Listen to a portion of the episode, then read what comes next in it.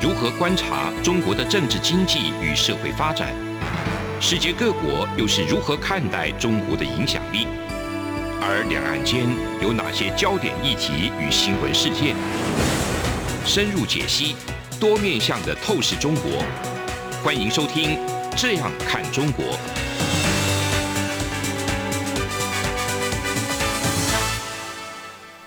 各位听众，大家好，这里是中央广播电台台湾之音，我是《这样看中国》节目主持人陈冠廷。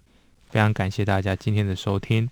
今天非常荣幸邀请到申武松先生，他是乌克兰自由民主联盟的亚洲联络专员。那我们今天讨论的主题就是从乌克兰的民主运动的倡议人士观察这种二中台关系之间的变化。请申武松先生跟大家说一声 “hello”。Hi everyone, thank you for joining us。申先生非常感谢接受我们今天的这个采访。那我们这个有一大群台湾的示威者在台北莫斯科代表处抗议入侵乌克兰。那在自由广场也有一个集会。那台湾政府似乎也加入其他国家共同的去制裁俄罗斯。那现在在台湾，你感觉怎么样？你认为台湾作为一个主权国家这样的支持，你有没有什么样的观点跟看法？So, as a Ukrainian in Taiwan, I do feel like we're receiving a lot of support and, you know, some major but also very small signs of solidarity uh, pouring from every corner from uh, people on the street, you know, the, to the government's reaction to media coverage. um, and I think there's a lot of action happening. Uh, the support that we did not really have to really fight for that much. I feel like um, in Taiwan, Taiwanese people uh, very quickly understood the struggle that we as Ukrainians are going through. So they offered their support and solidarity very proactively from the very first day of the invasion. And um, there's so many heartwarming stories uh, that we um, experience, like, um, you know, some uh, random people on the street would come to the protesters and they would talk to them and they would share their kind words of support for Ukraine. Or um, some people would just um, anonymously uh, order drinks for the protesters, you know, uh, something these small things that they really show how Taiwanese society is supporting us. And then, of course, the support on social media when it comes to um, spreading awareness or, for example, uh, when a certain business that's open in Taiwan, when they say that they do not want to exit a Russian market, you can see how Taiwanese public, they also go on social media pages of that uh, business of that company and they would start talking to those people and asking them to please reconsider, please do not sponsor the war. And um, I'm sure many of you heard about the movement uh, called Taiwan Stands with Ukraine. This movement was started um, not even so much by Ukrainian community, mm-hmm. but by a mix of allies. There was members of the Ukrainian community, Taiwanese people, Polish, Lithuanians, supporters from different countries who live here in Taiwan. They started this movement on the very first day of the invasion. And, um, you know, that time when Ukrainians felt overwhelmed and we didn't really know what we can do, at that moment, these people stepped in and they started this movement and they organized the first rallies. Um, and it's a huge support for us. I'm really grateful for this. 陈先生其实就基本的简述许多在台湾，他看到这个台湾的台湾人，呃，其实在台湾的外国人支持乌克兰的这些温馨的小故事。其实从第一天开始就有各种不同的支持乌克兰的声音涌入。 那包含各种的集会游行等等。那有些时候在集会游行的时候，还会有一些走过啊经过的路人就会跑过来跟他们加油打气，甚至还有人用呃也不具名的提供一些饮品给参与这些活动的朋友们。这些小事情的累积，就让他感觉到一种团结、站在一起的氛围，让他非常感谢。那除了这个之外呢，包含这个呃，社群媒体也都不断的向呃世界发送对这件事情的关心、关怀，还有支持。还有一些台湾的企业针对俄国的市场啊，也做出呃一些抉择，不管是不进去。不再进入这个俄国的市场也好，还有一些声明也好，就是不支持这种战争的说法，都慢慢的这样子出现，所以他感觉到非常的感动，也感觉到非常的团结。那其实，在台湾，他也提到说，有一个叫做“台湾与乌克兰站在一起”的一个活动，或者说“台湾与乌克兰站在一起”的倡议已经开始出现。那这样子的出现，其实在俄罗斯入侵乌克兰的第一天就出现了。那这里面的支持者其实不仅仅是只有台湾人跟乌克兰人，还有在台湾的波兰人，在台湾的立陶宛人，在台湾支持民主这些还有反战的一群人。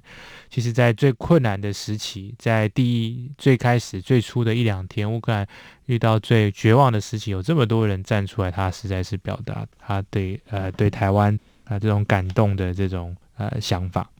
那接下来我想要请教曾先生，就是呃，您自己是乌克兰人，那也是在台湾呃生活。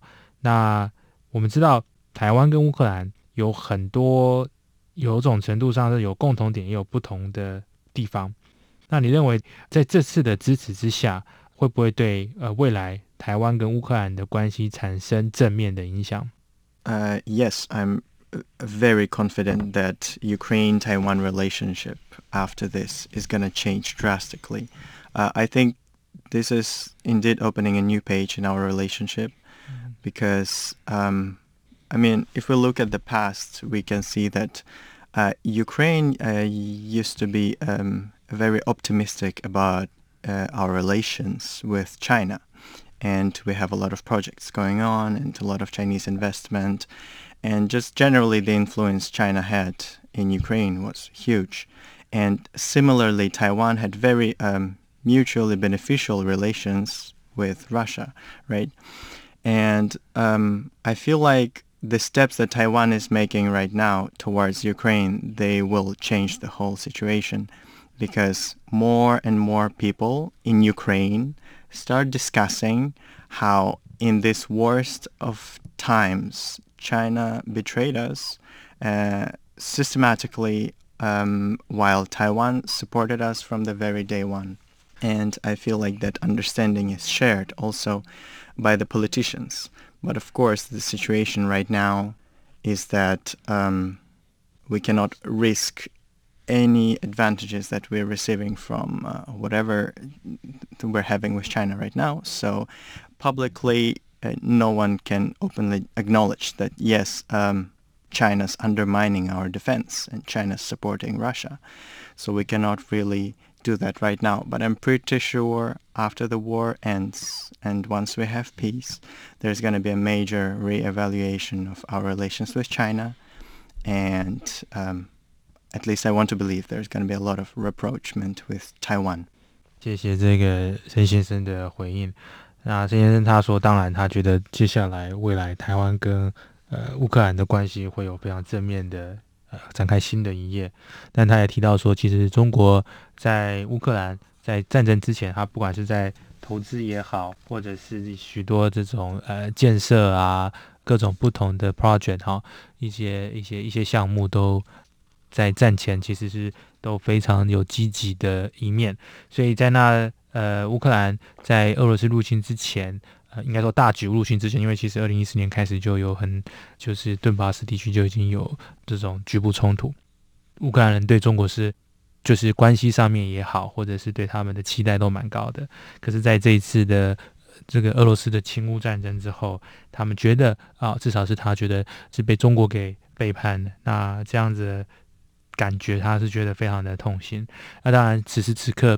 在呃，还是希望能够得到各种不同的这种支持，包含中国，所以现在也不是公开讨论的时间点。但是某种程度，在乌克兰人人民的心中来说的话，还是蛮呃蛮难过的。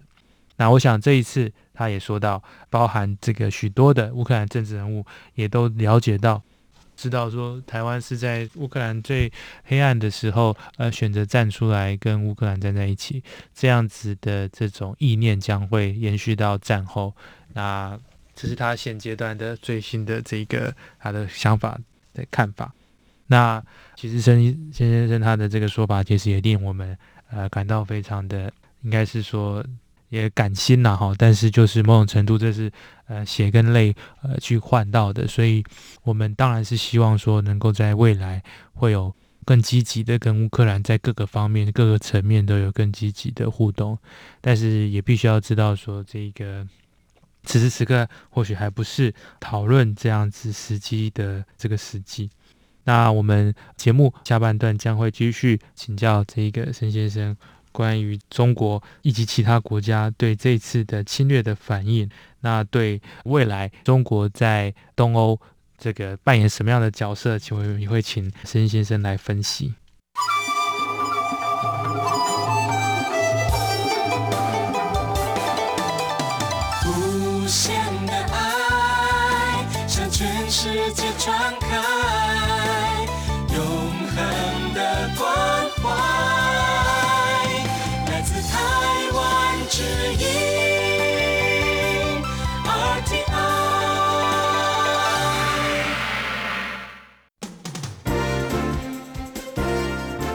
从两岸、国际、历史文化与财经等角度透视中国的《这样看中国》节目，每周一到周五晚间九点三十分到十点在中央广播电台播出。如果您对《这样看中国》节目有任何收听想法或意见，欢迎寄信到台北市北安路五十五号，也可以透过电子邮件的方式。节目有两个信箱：二零二零 at rti 点 org 点 tw，或是二零二零零二零三 news at gmail.com。再次谢谢听众朋友们的收听与支持，请持续锁定。每周一到周五晚间九点三十分到十点播出的《这样看中国》节目。各位听众好，这是中央广播电台台湾之音，您现在收听的节目是《这样看中国》。那这次我们呃与来自这个乌克兰自由民主联盟的亚洲联络专员沈武松先生来讨论。啊，乌克兰民主运动倡议人士观察最新的呃中台的动态。我们接下来要请问郑先生关于未来，特别是在战争之后，我们希望有尽快会有呃乌克兰跟俄罗斯能够有办法能够在战争中找到一个协商的方案。那我我们想要请教申先生，乌克兰军队现在正在努力的与这个俄罗斯的侵略者英勇作战。那我想，中国也是在密切的关注乌克兰的抵抗，还有其他国家的反应。你认为这会对台湾、中国的局势产生什么影响吗？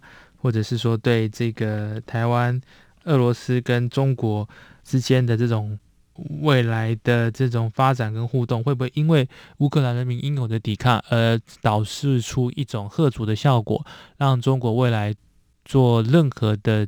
侵略行为都会更审慎再三呢？你怎么看这个部分？Well, first of all, yes, I think um, the incredible resistance with which Ukrainians are defending themselves sends a message not only to Taiwan but many countries in the world that are also suffering from this kind of imperialistic claims or invasions or colonization that if you have enough strength uh, you and if you love your country, you can and you should be defending it. And I think that Taiwan is already taking notes by watching Ukrainian people and how the military, the government, the civil society, uh, the NGOs in Ukraine rallied together to defend Ukraine. And I can see that Taiwan is already making some steps uh, in order to sort of um, apply those lessons in the Taiwanese context. And I do believe that, yes, the success of Ukraine in defending itself is also sending a message to China, saying that, uh, look, we're, we might be small, we might be weaker, uh, but in the end, we just had the, everything that it requires to defend our land and our people. 跟专员先分享一下他对这个台湾的看法。他觉得说，类似这种俄罗斯这种帝国主义、殖民主义的这种呃这种军事扩张，都会被某种程度被挡下哈。 那我想他说，台湾也是在就是观察这场战争，并且勤做笔记，因为这些在乌克兰学到的这些这些沉重的课程，呃，其实某种程度也可以被。呃，应用在我们这个台湾的这个环境上面的可能性，那这也是给呃一个重要的一个讯息给包含中国，就是说，就算我们看起来比较没有像是像呃俄国或中国一样那么多进攻型的武器，但是只要有这一个坚定的意志，还是可以像乌克兰一样，用这个让这些侵略者付出非常沉痛的这样子的代价。接下来，我们也想要请教一下这个申先生，这个他们呃，就是人心的变化。申先生他自己是一个乌克兰人啊，但同时也是乌克兰的呃少数民族，他有这个韩国的血统。那他现在是在这个乌克兰自由民主联盟担任这个亚洲的联络员，那算是一个七年的领导的组织。那总部是在基辅，专注于人权还有民主改革。他在家乡的许多朋友决定加入乌克兰军队，帮助对抗俄罗斯的入侵者。那现在曾先生的这个家人都还在乌克兰，那他们是住在靠近克里米亚的一座城市，从冲突的第一天就被俄罗斯占领。所以我想要请教的就是申先生，呃，作为一个少数族裔的乌克兰人，你的。家人，你的父母亲怎么样看这个俄国的侵略？跟在战争之前，甚至二零一四年之前，你们对俄国是不是有变成呃的这种观感？是不是从有情怀到做反俄呢？您怎么看？I wouldn't say that my family were um, uh, sympathizers of Russia before, but definitely as um, I would say as many. Uh, not most, but many people in uh, southern regions of Ukraine who also speak Russian on daily basis, and also being from an ethnic minority, you know, from outside Ukraine, um, they had this uh, some sort of hopes about Ukraine and Russia um, um, having friendly relations, and yeah, so did my parents. Um, although it's very different from me and generally from my generation. Um, and now you can see there's this major shift of uh, perception, uh, how people really see the situation, and there's a major disappointment among people like that, like my parents in Russia and uh, Russian leadership, but also generally in this whole narrative of, uh, you know, Russian-Ukrainian brotherhood that Russians were trying to promote for such a long time. Um, because um, when Russia invaded Donbass or annexed Crimea, you know, it was, I think it was easy for people outside of those areas to just fall into this kind of narratives and Russian propaganda was very active at the time.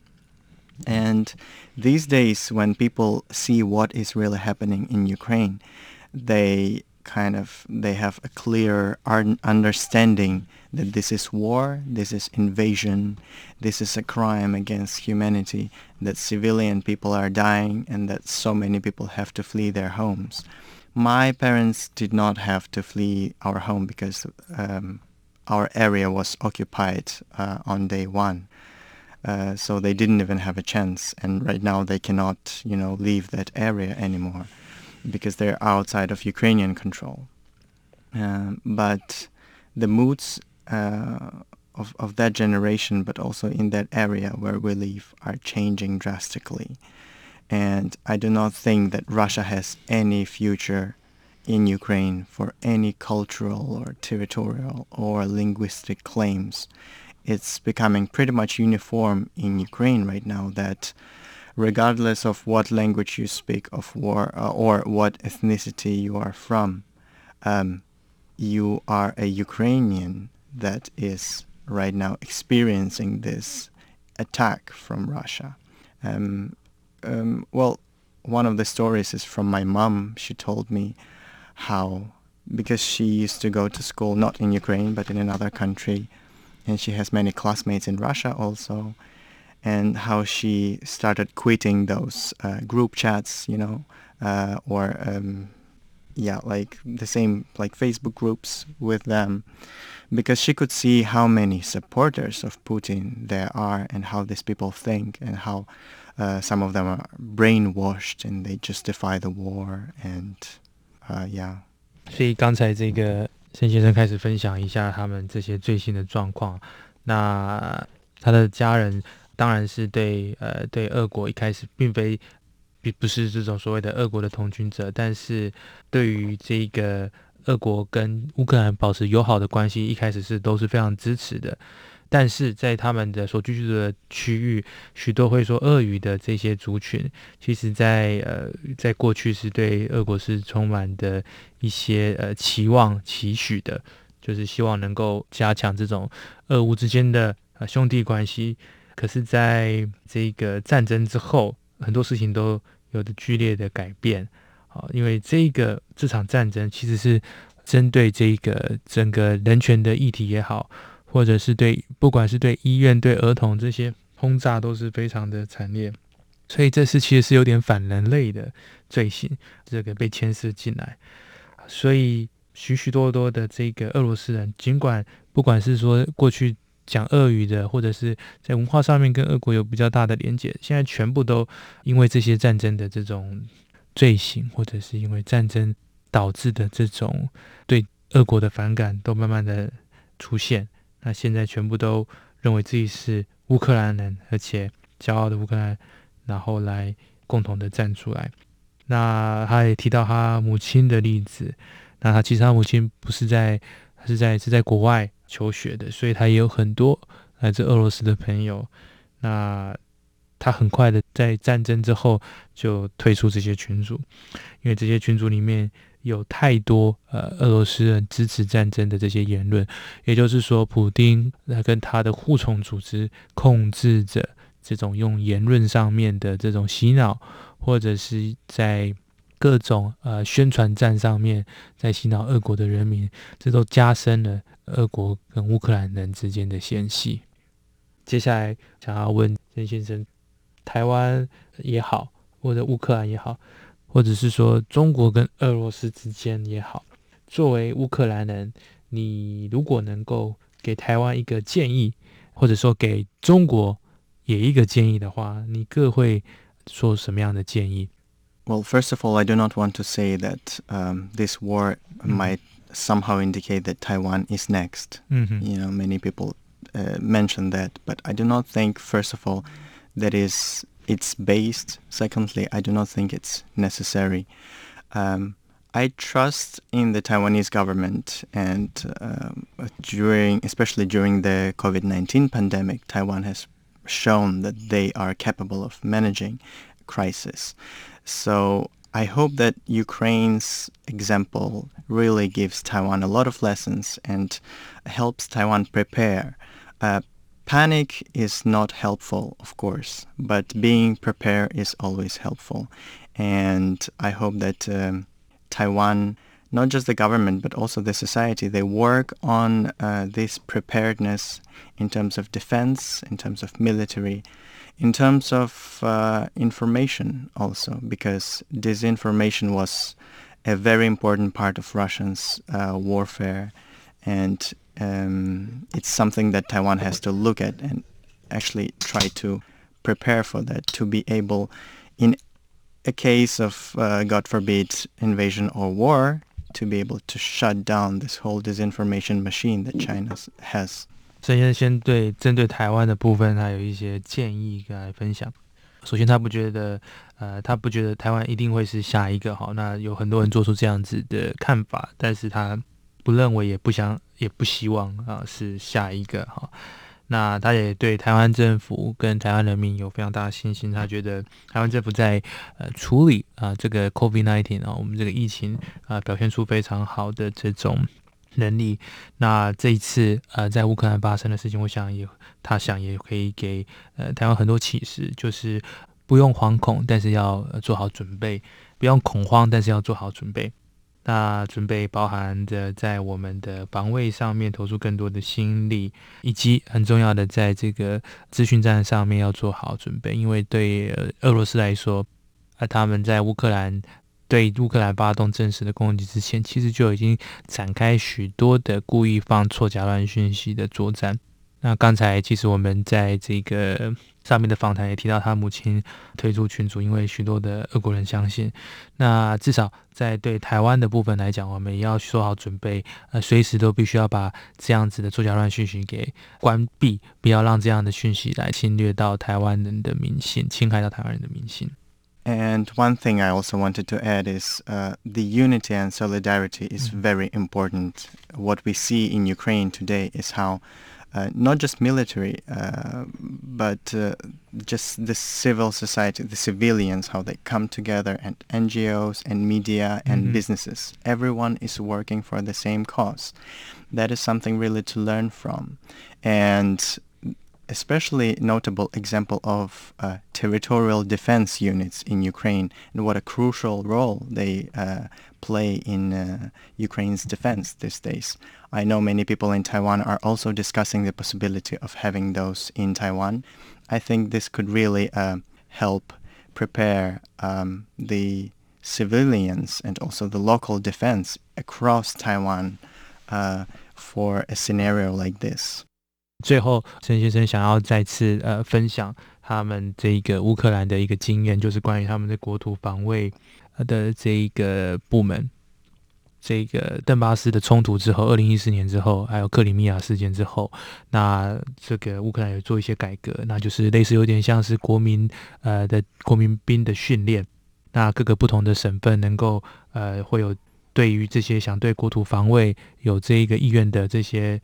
青年们呃能够呃到的接受一些军事训练，然后他们将会呃被提供武器与弹药。假如是有这个战争真正发生的时候，所以这个国土防卫的这个战法战略，呃在这次的战争中呃起到非常大的作用。那他最后想要强调团结一致啊是最重要的，就是对于整个国家的凝聚力，这包含着不仅仅是。军队还包含着 NGO，包含着媒体，还有这些各个不同的社会性、公民性的这些组织的一同的参与，这些都扮演着重要的角色。那今天非常感谢呃盛先生跟我们分享这个乌克兰的最新的情势，以及乌克兰对中国、对台湾接下来的这种的态度的变化，以及呃乌克兰的最沉痛的一些经验。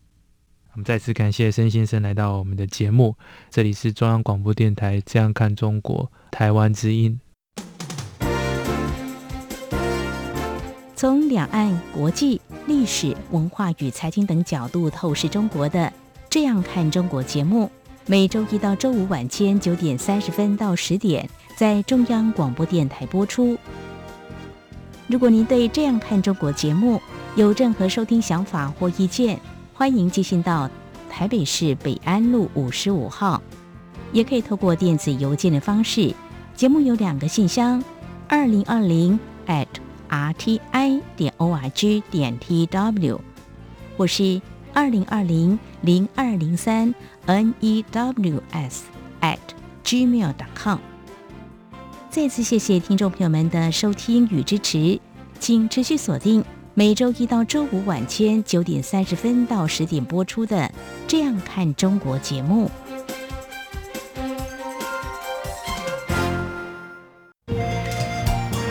是阳光，北方打开了世界之窗；是阳光，翅膀环绕着地球飞翔。